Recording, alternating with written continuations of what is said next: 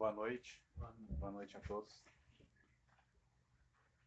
Que a paz de nosso Divino Mestre esteja conosco e que a misericórdia divina ilumine e oriente as nossas palavras para que possamos falar com acerto. É, nós vamos falar sobre Não separeis o que Deus juntou, ao capítulo 22 do Evangelho segundo o Espiritismo. E esse capítulo, ele talvez seja o menor capítulo que tem dentro do Evangelho. Ele é muito pequeno. É, duas páginas e encerrou. E o interessante desse capítulo é que nós, desde o primeiro, o primeiro, segundo, terceiro, até o vigésimo primeiro capítulo, sempre tem as instruções dos Espíritos. Esse é o primeiro capítulo que não tem as instruções dos Espíritos. Sabe o que isso quer dizer? Nada. é. Popularmente a gente diria que em briga de marido e mulher não se mete a colher. A gente pode dizer que nem os espíritos metem a colher, né? Porque nem eles se pronunciaram. Mas ele fala basicamente de dois assuntos: a insolubilidade do casamento e o divórcio. Então é só sobre esses dois assuntos que, que tra trata, é só esses temas. Trazendo para nossa atualidade algumas informações, nós é muito comum as pessoas quererem uma frase que bloqueia o raciocínio do outro. A gente chama, traduzindo para lacração. Ah, eu tenho uma pequena frase que se a pessoa falar isso, eu dito, digo isso e acabou o assunto. Ali morreu. Porque daí eu saio por cima. Eu sou o maioral. Então isso acontece muito nos dias de hoje. Nós vivemos numa era digital já. E na era digital as coisas vão se reduzindo. Né? Há um tempo atrás era um vídeo de 30 minutos, passou para ser 20, agora é 10. Agora tem o TikTok que é 10 segundos e as pessoas estão ficando tudo muito superficial, porque as coisas vêm, vão, vão, vão e são descartáveis. Nós que estamos passando por essa, é, estamos no meio dessa revolução, nós estamos vivendo assim a troca muito rápida de aparelhos celulares. Todo mundo, de cada seis em seis meses a gente quer um celular novo, porque agora esse tem mais potência, porque esse tem mais câmera, porque esse tem um designer diferente, e a gente está passando por isso. Eu até perdi as contas de quantos celulares eu tive, mas nós estamos sempre nisso aí. Uh, redes sociais. Provavelmente todo mundo deve ter umas duas ou três redes sociais.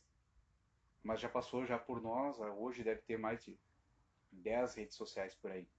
Mas já o outro que a gente vai trocando. Simplesmente a gente vai trocando. A gente não se apega muito. Se nós formos olhar um tempo atrás, ler um livro é, é um prazer, porque a gente começa a se envolver naquela história, a gente dá tempo, a gente vai respirando, a gente vai entrando naquelas nas descrições, e nós vamos apreciando as, os detalhes. E esses detalhes é que vão enriquecendo. Mas nós estamos esquecendo os detalhes para nos apegar apenas àquela coisa superficial. O que é rápido é o que me serve. O que é demorado, isso é coisa de antigos. Eu não quero mais.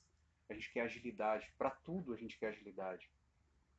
A gente pode ter e acompanhar a nossa, a nossa sociedade em tudo que ela nos propicia. Mas nós temos que ter um cuidado, porque nós estamos fazendo com tudo em que a gente toque vire descartável. A gente pode ter coisas descartáveis, porque são necessários nós é necessário que nós venhamos a nos atualizar. Mas a gente não pode ter amores descartáveis. Nós temos que ter cuidado para não descartar pessoas, porque são outros é, outros seres, outros sentimentos, outras emoções que nós estamos é, interagindo. Então nós temos que ter muito cuidado com isso, com os amores que a gente descarta, com as pessoas que a gente acaba querendo descartar.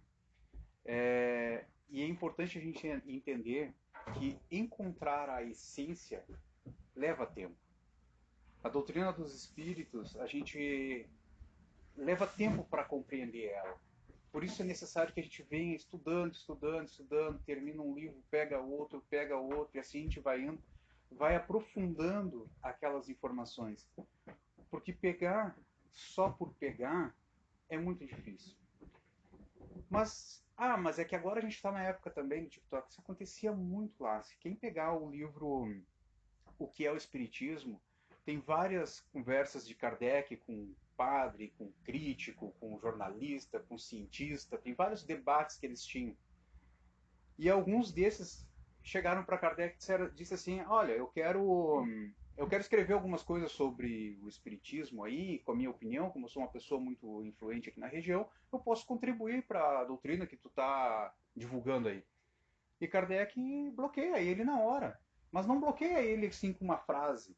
Ah, tu não é espírita, não me serve, não o que que faço com a tua, a tua fama? Não.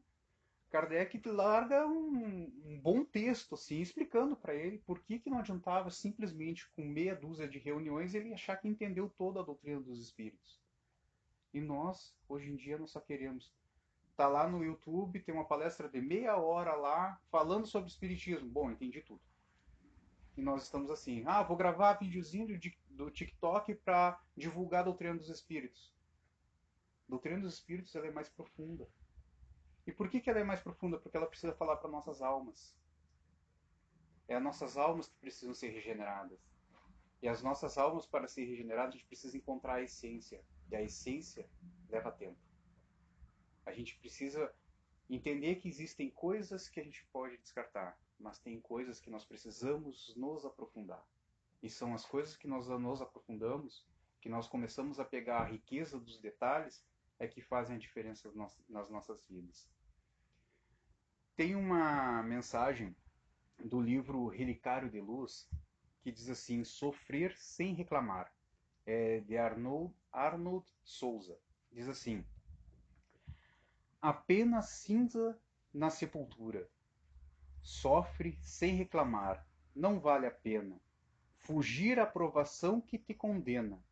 A romagem de sombra e de amargura. Vara de peito forte e alma serena, a tempestade sob a noite escura, guarda contigo a fé tranquila e pura. E vencerás o fel que te envenena, ouvida as trevas do sinistro bando, de males do caminho miserando, em que o torvo passado te situa que a coragem te cinja a fronte erguida. Não te esqueças que há dor em toda a vida e que a vida, na morte, continua. Porque nós estamos falando sobre não separeis o que Deus uniu.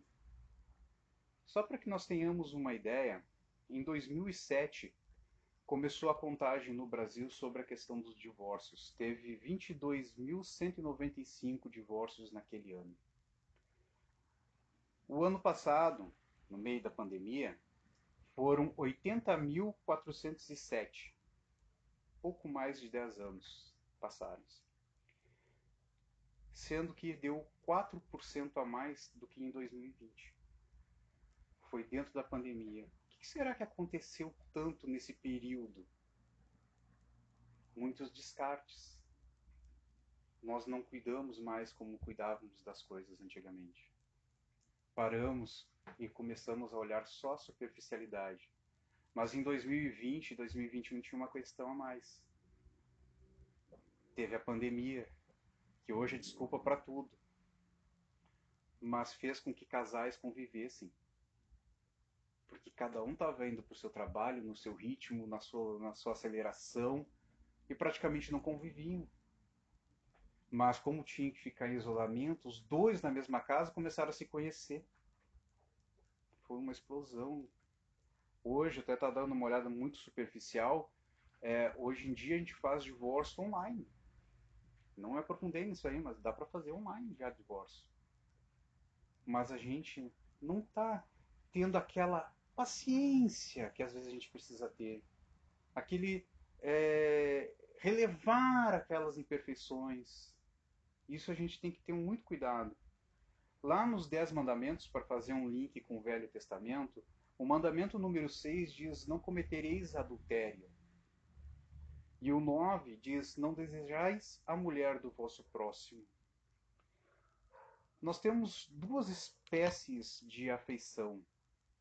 Uma é aquela material, é a da carne, que atrai, e por um período é importante também que isso tenha.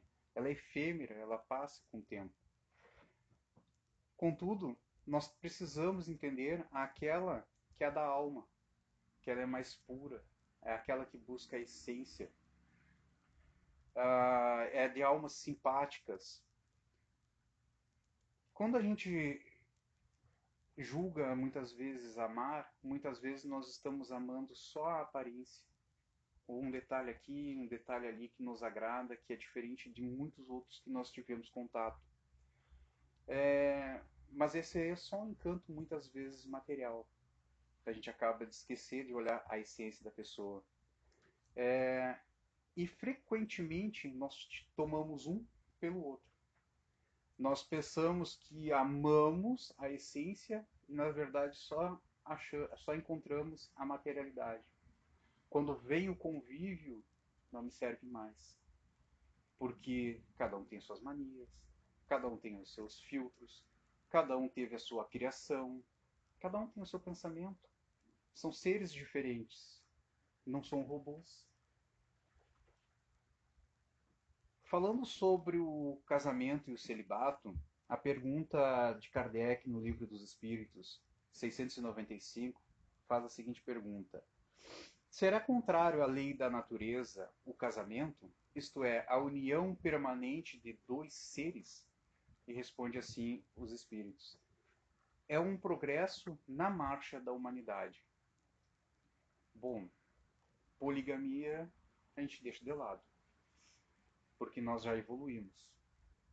Tem povos que vivem, que defendem, pessoas que defendem, sim, tudo bem, trocam de religião, coisa e tal.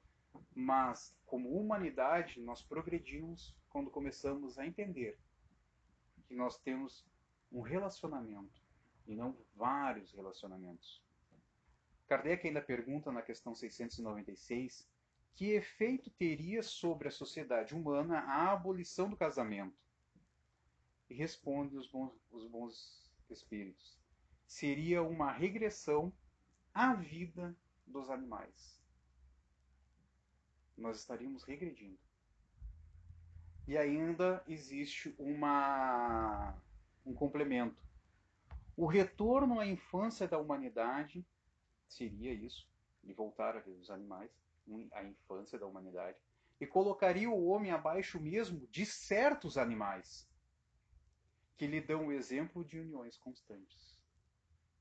Se nós formos pesquisar, alguns casais de animais se ligam e vão, mas nós, com o nosso raciocínio, deixamos o orgulho tomar conta a vaidade, a materialidade, e nós nos rebaixamos abaixo de certos animais que são irracionais. Com argumentos, com isso, com aquilo, porque é possível. Eu troco de religião porque naquela religião lá me permite. Bom, eu estou avançando, estou regredindo. Como é que é essa união nos planos superiores, nos, plano, nos planetas mais adiantados. Na Revista Espírita de 1862, nós podemos encontrar um trecho é, que diz assim, falando sobre esse tema. Entretanto, o casamento tal como compreendeis entre vós, aqui na Terra, não é conhecido nos mundos superiores. Como nós conhecemos aqui na Terra, lá não é feito. Nesses lugares de felicidade, de liberdade e de alegria, os laços são de flores e de amor. Laços de flores e amor. Ternura. Não penseis que por isso são menos duráveis. Só os corações falam e guiam. Nessas uniões tão suaves, uniões livres e felizes, casamentos de alma perante Deus. São almas que se unem. Eis a lei do amor dos mundos superiores. Os seres privilegiados dessas regiões abençoadas, sentindo-se mais fortemente ligados por semelhantes sentimentos do que são os homens na terra, que muitas vezes calcam os pés os mais sagrados compromissos. Detalhe: lá não oferecem os fulgentes espetáculos de uniões perturbadas sem cessar pela influência dos vícios, das paixões inferiores, das inconstantes, da inveja, da injustiça, da aversão, de todas essas horríveis inclinações que conduzem ao mal, ao pejúrio e à violação dos juramentos mais solenes. Lá é sentimento. Aqui, muitas vezes, é orgulho, é vaidade. Então, esses casamentos abençoados por Deus, essas uniões tão suaves, são a recompensa daqueles que, tendo-se amado profundamente no sofrimento, nas provas, nas expiações, é, pedem ao Senhor, justo e bom, para continuarem a amar-se nos mundos superiores, sem temerem uma próxima e dolorosa separação. Porque no plano em que nós estamos agora, a separação ela é importante muitas vezes. Porque precisamos evoluir. Então, muitas vezes na Terra, durante nossas provas, nossas expiações, é preciso que nós venhamos a nos separar, ou pelo desencarne, ou até por deslocamento mesmo, por questões muitas vezes emocionais em que nós estamos. Uh, no livro, nesse livro aqui, o Evangelho por Emmanuel, segundo Marcos, tem uma mensagem de Emmanuel que vem falar sobre uma parte que está no livro dos do, no Evangelho. Em determinado momento, questionam Jesus por que, que Moisés permitiu que fosse despedida a sua esposa. E Jesus responde: foi por, foi por causa da dureza do vosso coração que Moisés permitiu despedissem vossas mulheres. Pela dureza dos nossos corações. O mestre explica sabiamente que a instituição não procedia de esfera de influenciação divina, mas sim da dureza dos corações humanos. Qual é a dureza? Orgulho, egoísmo, vaidade. Quer dizer que o divórcio é uma providência oriunda da maldade, a fim de que a maldade não destrua de todo. Que maldade é essa? Capaz de destruir de todo. Gente, é só ligar a TV e a gente vai ouvir falar em feminicídio direto. Então, se é para acontecer uma coisa pior, separa. Separa antes. Porque os nossos sentimentos ainda é de domínio. O nosso amor é de posse. Nós queremos dominar o outro. É, como é que nós podemos dominar o outro? É, controle emocional através da raiva. Porque eu posso controlar a pessoa que é raivosa, provocando ainda mais nela a ira. Porque quem quer manipular sabe como fazer. É o coração duro violando os limites, porque eu avanço na intimidade da outra pessoa, então eu consigo dominar ela nisso, eu mantenho ela sempre atenta, ela apegada a mim. Por críticas excessivas, ah, mas hoje tá com cabelo feio, ah, mas tu não te acha bonita nunca, né? Ah, quando é que tu vai te cuidar um pouquinho mais? Sempre essas coisinhas assim, tu domina. Psicologicamente tu vai dominando. Retendo o amor. Olha só, o que é reter o amor? Dá um gelo. Ah, não vou falar mais. Não falo mais contigo. Aí a pessoa fica preocupada, insegura, corre atrás. Olha só. dureza dos nossos corações. Se é para viver assim, Jesus diz: então separa. Porque pode acontecer uma coisa pior. Tem um caso também na Revista Espírita de 1862 que fala que em determinado momento estava chegando na numa basílica, numa igreja da época lá, dois corpos. E a história é a seguinte: tinha uma menina muito bonita que ela gostava do Sr. B.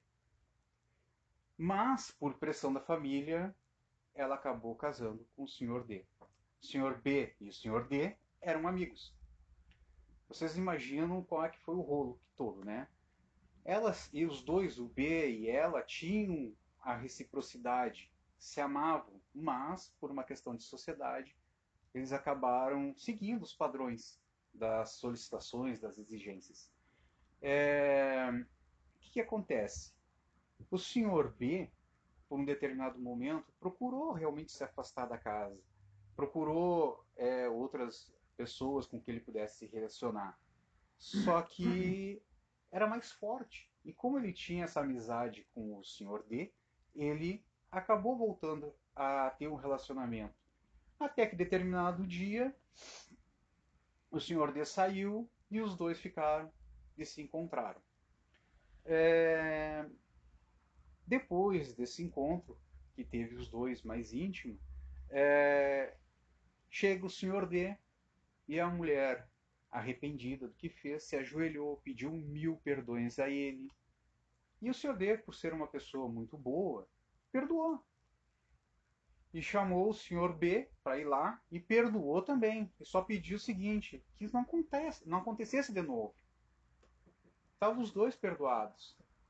Para que se controlasse, para que não virasse uma rotina e tal. O que, que aconteceu? Os dois ficaram tão amargurados, pesou tanto no coração deles, que quando o senhor D saiu de novo, os dois cometeram suicídio. porque foram afastados por uma pressão da família, da sociedade. Então são coisas piores que podem acontecer quando nós não ouvimos o nosso coração. E se é para acontecer coisas piores, o que, que é melhor? Separa. Porque é pela dureza dos nossos corações que essas coisas, essas coisas estão acontecendo. E aí, Santo Agostinho faz um comentário no final dessa história, dizendo assim: Eis a obra da vossa sociedade e dos vossos costumes. Mas o progresso será feito. Mais algum tempo e fatos de tais não mais se repetirão. Certas criaturas são como as plantas que se metem em uma redoma. Falta-lhes o ar, sufocam e não podem espalhar o seu perfume. Vossas leis e vossos costumes traçaram limites à expansão de certos sentimentos. O que muitas vezes leva duas almas dotadas da mesma faculdade, dos mesmos instintos simpáticos, a se encontrarem em posições diferentes e que, não podendo unir-se, se arrebatam em tenazes tentativas de se reencontrarem. Porque quando nós cometemos o suicídio, nós não nos encontramos. É pelo contrário, nós nos separamos mais ainda. Mais distante nós ficamos. Mas nós não compreendemos a lei de Deus, então nós achamos que vai acontecer dessa forma. Segue Santo Agostinho falando: Que fizestes do amor? Vós o reduzistes ao peso de um cilindro. Vós o julgastes na, julgastes na balança. O amor, tá? Em vez de ser rei, virou escravo. De um laço sagrado, vossos costumes fizeram uma corrente de ferro, cujos elos esmagam e matam aqueles que não nasceram para serem acorrentados é a dureza dos nossos corações. Segue Santo Agostinho falando: Ah, se vossas sociedades marchassem pela via de Deus, Vocês estão lembrados da história como é que há as uniões nos planos superiores? Ah, se a nossa sociedade seguisse a lei de Deus, estaria muito mais em acordo, mas nós não seguimos. Vossos corações não se consumir, consumiriam em chamas passageiras, e vossos legisladores não teriam sido forçados a submeter as vossas paixões ao controle das leis. Se nós seguíssemos a lei de amor, se nós seguíssemos a lei de Deus, nem os legisladores precisariam ter colocado separeis é, um para cada lado, dessa forma, daquela forma, daquele outro. Mas o tempo marcha e soará a grande hora na qual podereis todos viver a verdadeira vida, a vida do coração, quando as batidas do coração não mais forem comprimidas pelos cálculos frios dos interesses materiais. Não vereis mais esses suicídios horríveis que de tempos em tempos vêm lançar um dessentimento, um desmentimento sobre os vossos preconceitos sociais. Segue aqui a mensagem também de Emmanuel, que diz assim: por melhor defendida pelos argumentos de juízes e sociólogos, o divórcio, a medida cristamente considerada não pode passar disso, da dureza dos nossos corações. Esse ou aquele cônjuge movimenta o processo separacionista justificando a atitude com a alegação de que procura evitar o pior.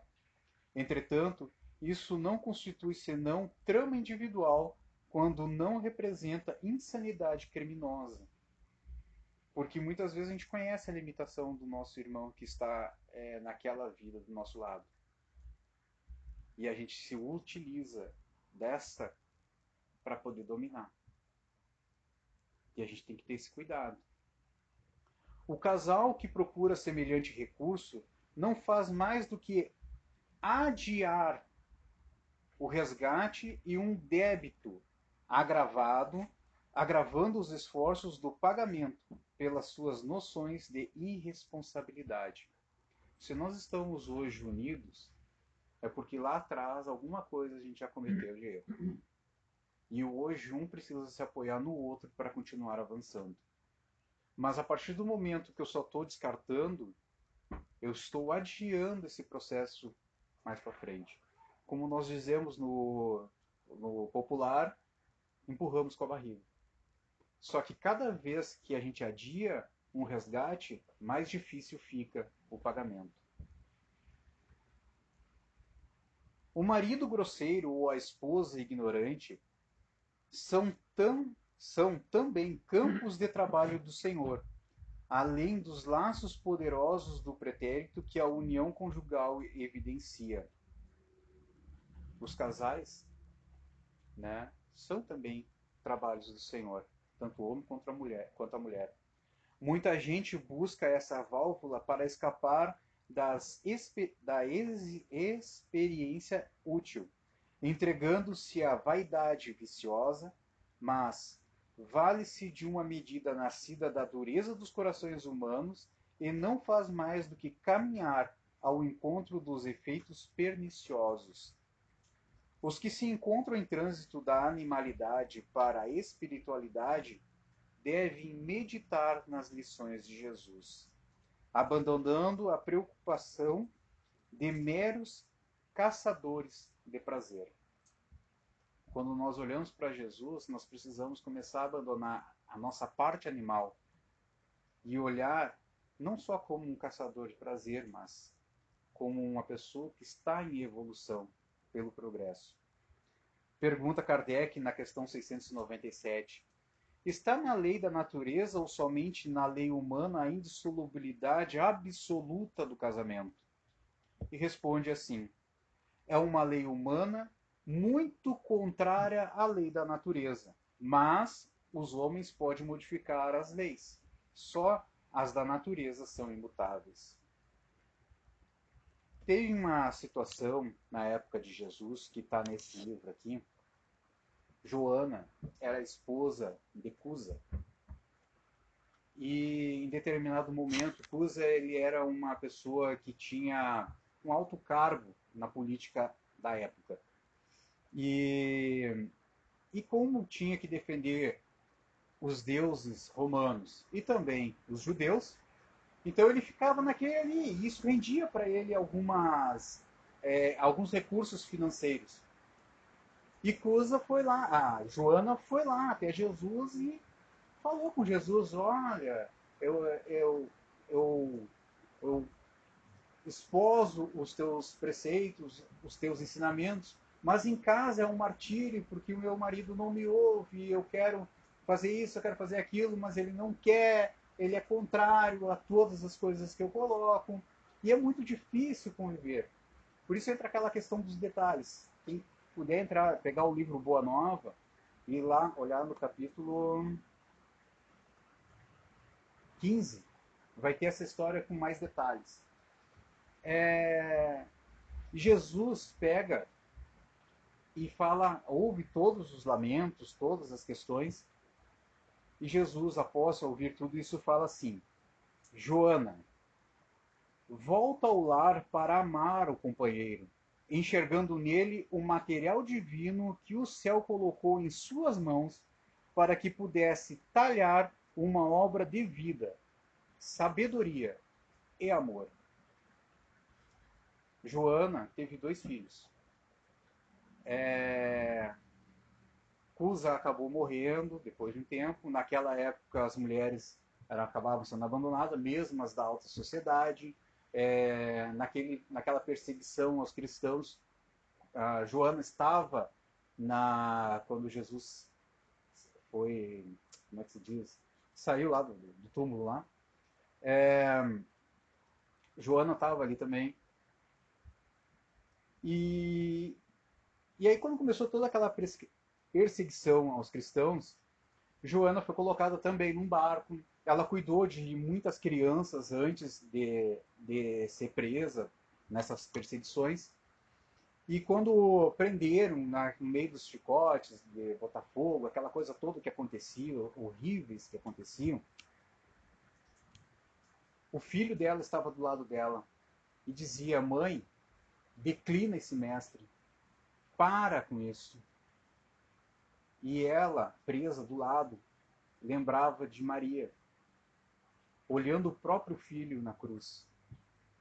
E ela olhou para o seu filho ali o mais novo, e disse assim: Te cala. O soldado que estava fazendo as atrocidades olhou para ela e disse assim: Vem cá, o teu mestre só te ensinou a morrer? E ela olha para o soldado e diz: Não. Ele me ensinou a te amar também. Joana, depois de algumas encarnações, vem a ser Clara de Assis mais umas encarnações para frente, passa a ser Joana de Ângeles. Aqui no Brasil, foi Joana de Jesus, que dentro de um, eu vou dizer mosteiro, não sei o termo técnico correto. Um convento. Ela está à porta num ataque de alguns soldados portugueses e ela diz aqui você só entra com por cima do meu cadáver. Enquanto ela está fazendo aquela barreira, outras irmãs estão fugindo. E obviamente eles entram. É o que acontece. Lembram que eu falei que ela teve dois filhos? O primeiro estava ali com ela, o, o mais novo. O outro era Divaldo. Olha que interessante. Divaldo teve um grande amigo naquela, nessa encarnação, que era o mais novo. Como é linda quando nós começamos a olhar a doutrina dos espíritos, não apenas no agora. Mas as coisas que acontecem hoje repercutem, repercutem no, no espaço e no tempo. E por isso é importante a gente aprender uma mensagem de Cruz e Souza, que está lá no livro Relicário de Luz, que fala sobre ama e espera. Emudece o teu pranto, cala o grito de revolta na dor que te encarcera. Por mais negra mais rude, mais sincera. A mágoa estranha de teu peito aflito. Em toda a terra há lágrima e conflito, ruínas do amor que te desespera. Ama e sofre, trabalha e persevera, na esperança de paz e de infinito. Peregrino do campo atormentado, rompe os elos e as trevas do passado, fita a luz do porvir resplandecente. Muito além do terrível, terrível sorvedouro, nas estradas liriais de acanto e louro, o sol do amor refugie eternamente. Não somos seres descartáveis. Com todos os nossos erros, Deus nos ama. Tem a paciência de aturar todas as nossas birras. E sempre tem um irmão à nossa volta, nos inspirando confiança, fé. Que nós saibamos também agir como Jesus, agir com amor. E como diz naquela música de Tim e Vanessa, que a aliança homem-Deus não é só arco-íris, mas que seja comunhão. Queridos irmãos, muito obrigado pela noite de hoje.